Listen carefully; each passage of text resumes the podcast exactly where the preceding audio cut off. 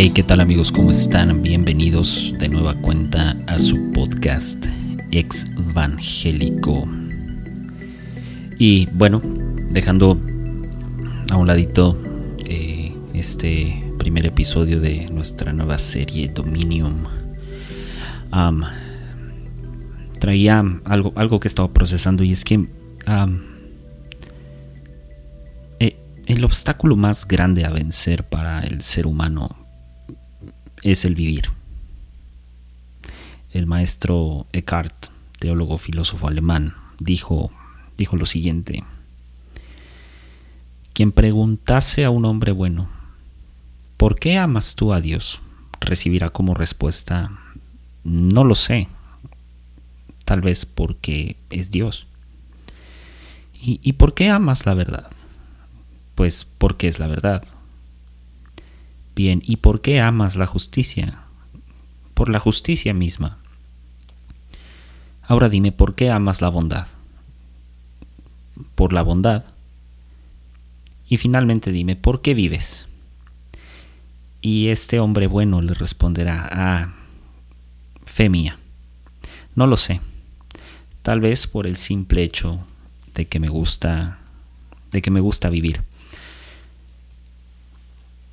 Sabes, el, querer vivir, el que nos guste vivir, es, es, algo que no necesita explicación.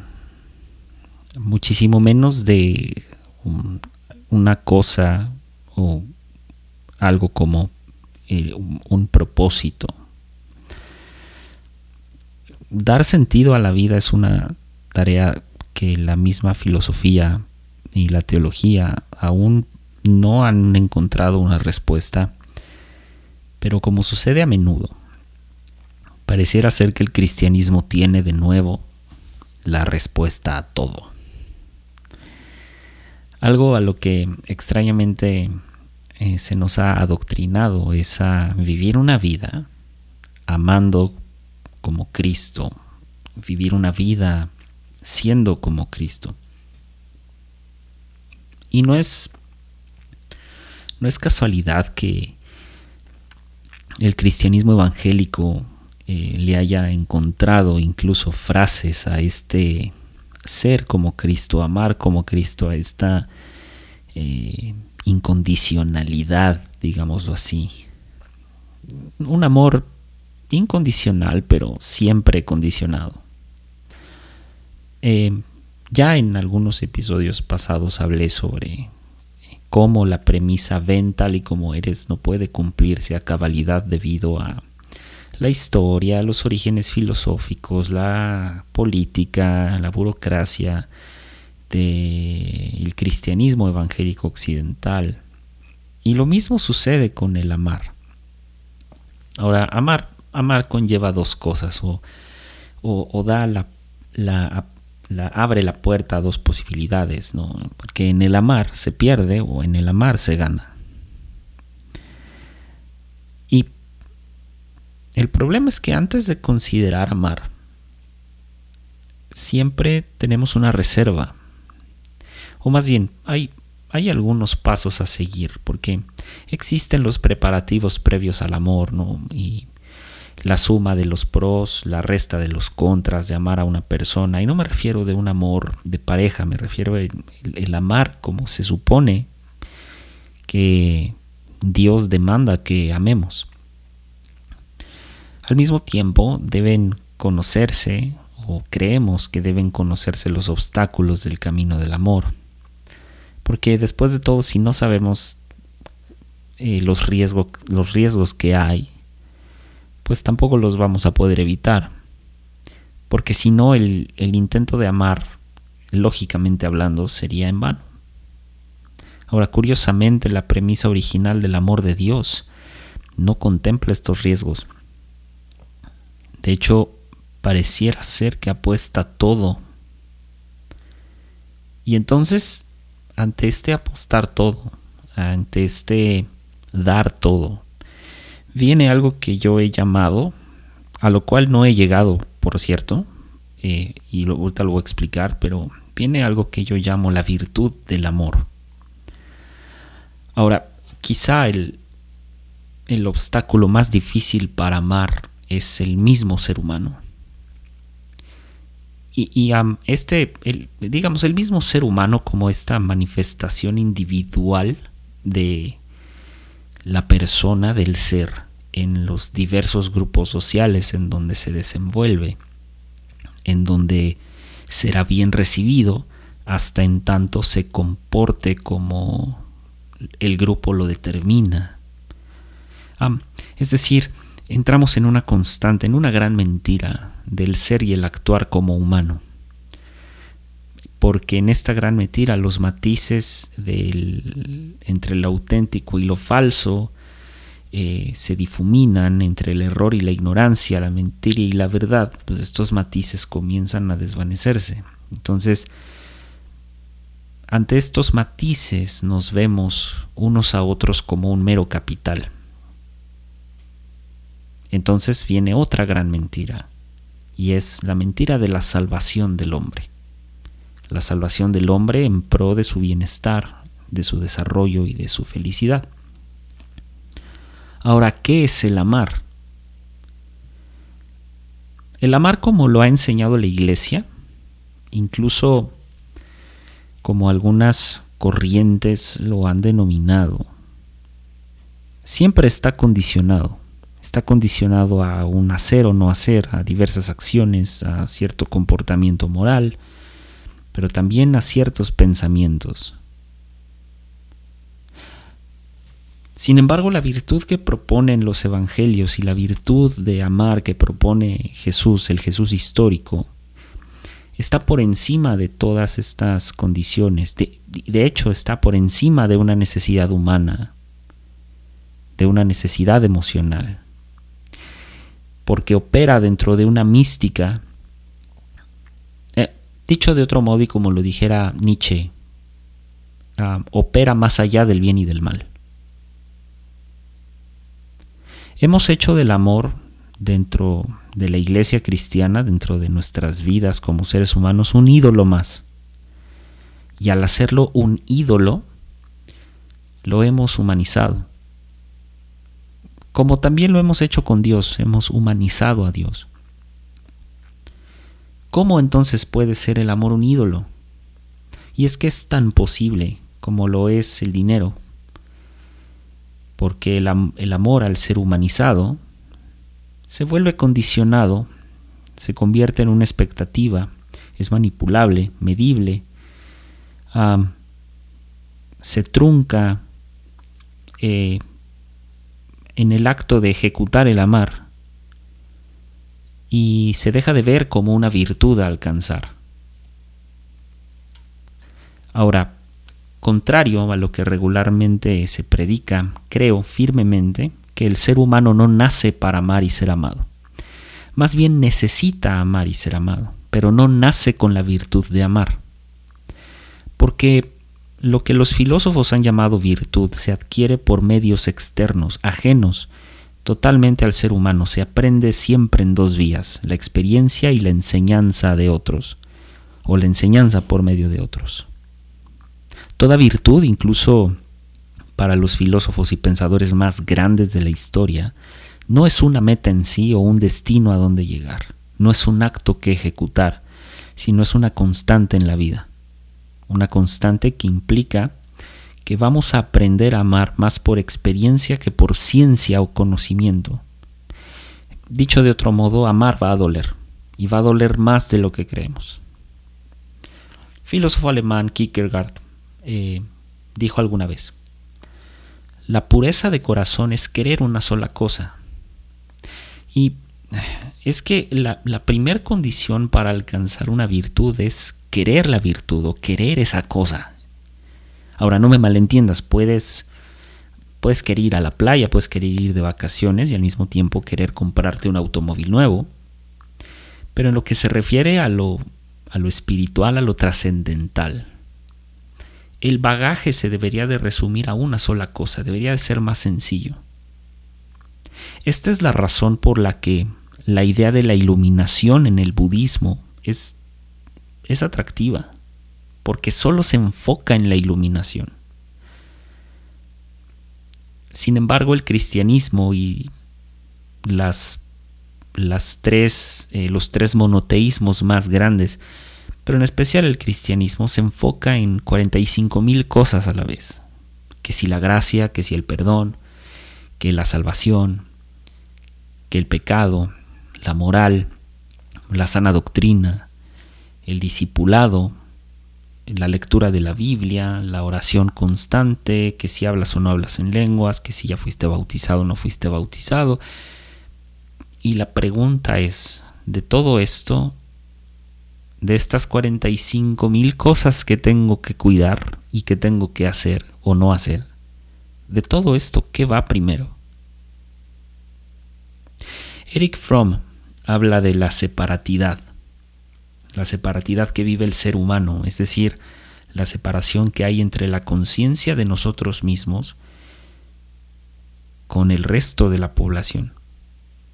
Y esta separatidad, según Fromm, produce angustia, porque estar separado significa estar aislado, sin posibilidad alguna de utilizar mis capacidades o mis poderes humanos.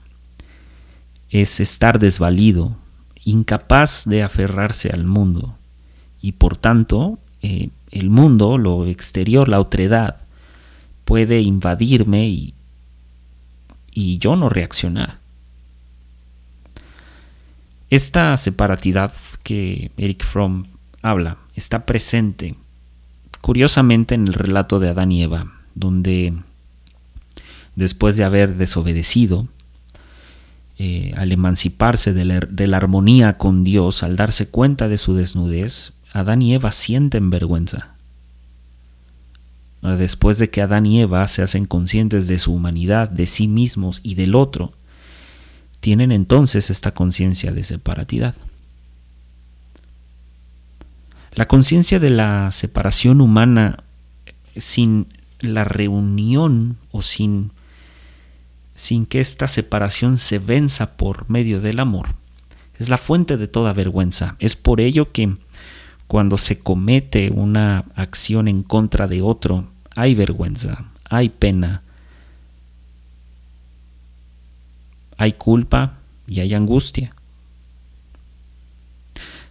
Si hacemos un poquito de caso a lo que propone Eric Fromm, entonces la necesidad más grande en sí no es el amor, sino superar esta separatidad, esta separación, abandonar la prisión de la soledad. Y la soledad, pero este intento de amor incondicional que se predica en la iglesia ha sido el motivo de la manipulación dentro de la comunidad cristiana, porque ha tratado de traer una respuesta no al ser amados, sino al no estar solos. Siempre existe esta idea de que no camines como llanero solitario, sino que tienes una familia en la iglesia y la pregunta es ¿qué hay de malo en la soledad? Porque es el mismo Fromm quien dice que la solución o una, un intento de solución a la separatidad lo hemos encontrado en la adoración a los animales, en la complacencia en la lujuria, en el trabajo obsesivo, en la creación artística, pero también en el amor al Dios cristiano y en el amor a los hombres. Hemos hecho del amor un ídolo, un ídolo más de la vida cristiana. Ahora no me malentiendas, el amar está bien, pero el amor como lo hemos predicado, como lo hemos ofrecido al mundo, constituye un ídolo más. Predicamos el amor y la gracia incondicionales, mismas que no estamos dispuestos a dar, porque, porque ni siquiera entendemos de qué se trata pero sobre todo porque no se nos permite alcanzar esa virtud sustituimos la, misma, esto, si sustituimos esta virtud con demasiados quehaceres y no haceres, con fórmulas de crecimiento, con retiros, con servicio, creemos que el servir en la iglesia es amar a las personas. Lo sustituimos con discipulado que parece más adoctrinamiento y dejamos que la principal virtud que predicó Jesucristo en la tierra se nos vaya como agua de las manos. Ahora, sin ser un, un experto en amar, porque no lo soy, porque sigo cometiendo errores en el amar, sigo, sigo siendo un neófito en el arte de amar, he tratado de entender qué significa esto y cómo se aplica. Y aunque el camino de entender esto y de alcanzar la virtud es doloroso, porque insisto, la virtud no es alcanzar una meta, sino es una constante. Entonces, en el constante de esta virtud, en este camino, muy doloroso por cierto, no se puede estar cerrado a no intentarlo de nuevo. Porque, insisto, no es una meta, es un camino. El, amor como virtud, así como Dios mismo, no debería de tener dueño. Y ya se ha monopolizado la idea de Dios, como lo dijimos Santi Galeota y yo en el podcast Malditas Preguntas Humanas al hablar de la idea de Dios. Pareciera ser que Dios, como ya tiene dueño, pues no se puede filosofar acerca de Dios. Lo mismo sucede con el amor, porque el amor de Dios también ya tiene dueño. Y ese dueño es la religión. Ahora, amar tampoco es un arte, como, como dijera Eric Fromm. Y no solamente el amor hace, como dijera Bob Goff, sino que el amor es una constante de vida. Y dijera Nietzsche otra vez, todo lo que se hace por amor está más allá del bien y del mal. Por ello, el amor desde la Biblia tiene dos facetas, tiene dos características. El creer y la practicidad del hacer. Porque eh, el amor sufre, según la Biblia, según Dios. Y no que Dios sea la Biblia, pero la Biblia habla de que el amor es sufrido, es benigno, no tiene envidia, no es jactancioso, no se envanece, no hace nada indebido, no busca lo suyo, no se irrita, no guarda rencor, no se goza en la injusticia y se goza en la verdad. Y todo esto son haceres. ¿no? Todo lo sufre, todo lo cree, todo lo espera, todo lo soporta. Pero luego viene esta parte del creer, porque dice que el amor nunca deja de ser. El amor todo lo cree. Tiene esperanza. Y es muy chistoso porque no se irrita, pero no hace nada indebido. ¿Y qué sucede si eh, existe un, algo indebido dentro del amar? Todo, todo el resto de las cualidades del amor tendrían que suplir, porque no es, no es que sea un todo, sino que las características van supliendo la multitud de faltas. y el amor nunca deja de ser. Y se podrán acabar las profecías y se podrán cesar las lenguas y podrá la ciencia tener fin, pero el amor nunca deja de ser. ¿Sabes lo que ocurre con el gran amor? Es que se convierte en idolatría cuando alguien cree que la posesión de otro da respuesta a su vida, que la posesión de lo otro da respuesta a su ser, porque le presenta seguridad. Y cuando el poseer a otro o poseer lo otro da respuesta a mi vida, a lo que soy, representa para mí una seguridad. Entonces en ese momento se convierte en un Dios. hemos hecho de la idea de amar y, de, y del amor, no solo de Dios, sino lo que Jesús vino a poner como virtud en el amar, un ídolo más. Y cristianamente hemos monopolizado el amor de Dios, humanizándolo, condicionándolo, pero, no pero se nos olvida que el amor sufre y que se sufre por amor. y que es benigno y que cuando hay algo indebido, entonces el amor todo lo soporta. No me malentiendas, hay situaciones que tienen límite. Y también por el amar, ¿sabes? Se busca lo justo. Es muy chistoso que, hablando de emitir sentencias, cuando le decimos a alguien que no sabe amar,